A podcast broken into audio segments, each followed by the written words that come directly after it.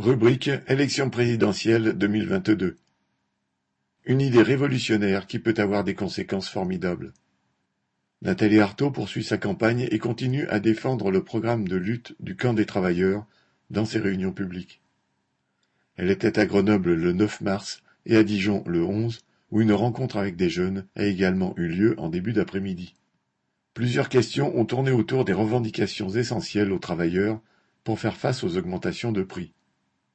À Dijon, un participant demandait s'il ne faudrait pas encourager les petits patrons à augmenter les salaires en allégeant leurs charges, tandis qu'un autre doutait de la possibilité de mettre le salaire minimum à deux mille euros.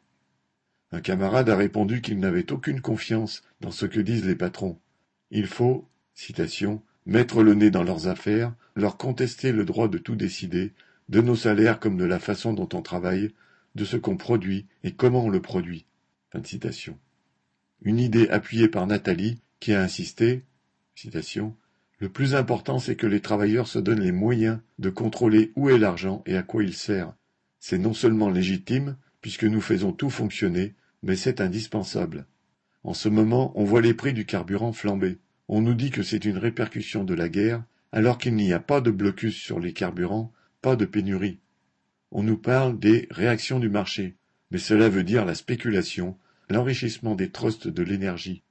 Alors il faut imposer la transparence et le contrôle ouvrier si nous ne voulons pas être condamnés à subir la logique du profit.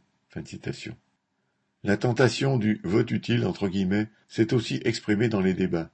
À Grenoble, un participant rapportait sa discussion avec un travailleur voulant voter Mélenchon parce que, citation, face à Le Pen, il faut parer au plus pressé.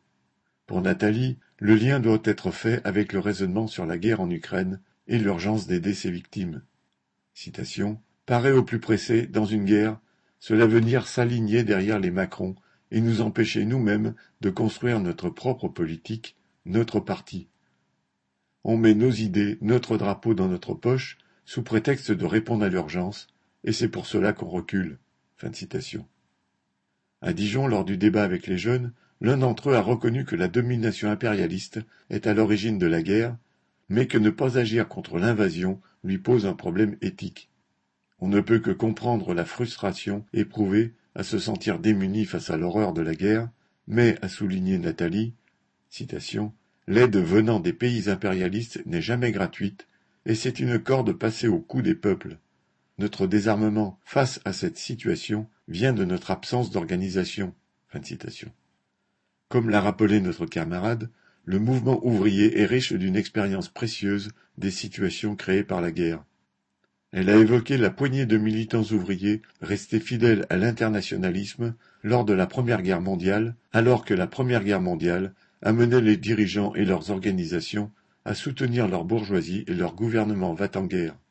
Isolés, emprisonnés ou sur le front parmi les autres prolétaires en uniforme.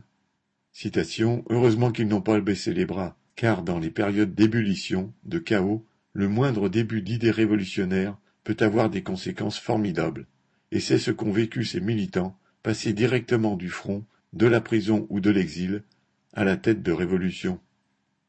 Fin de citation.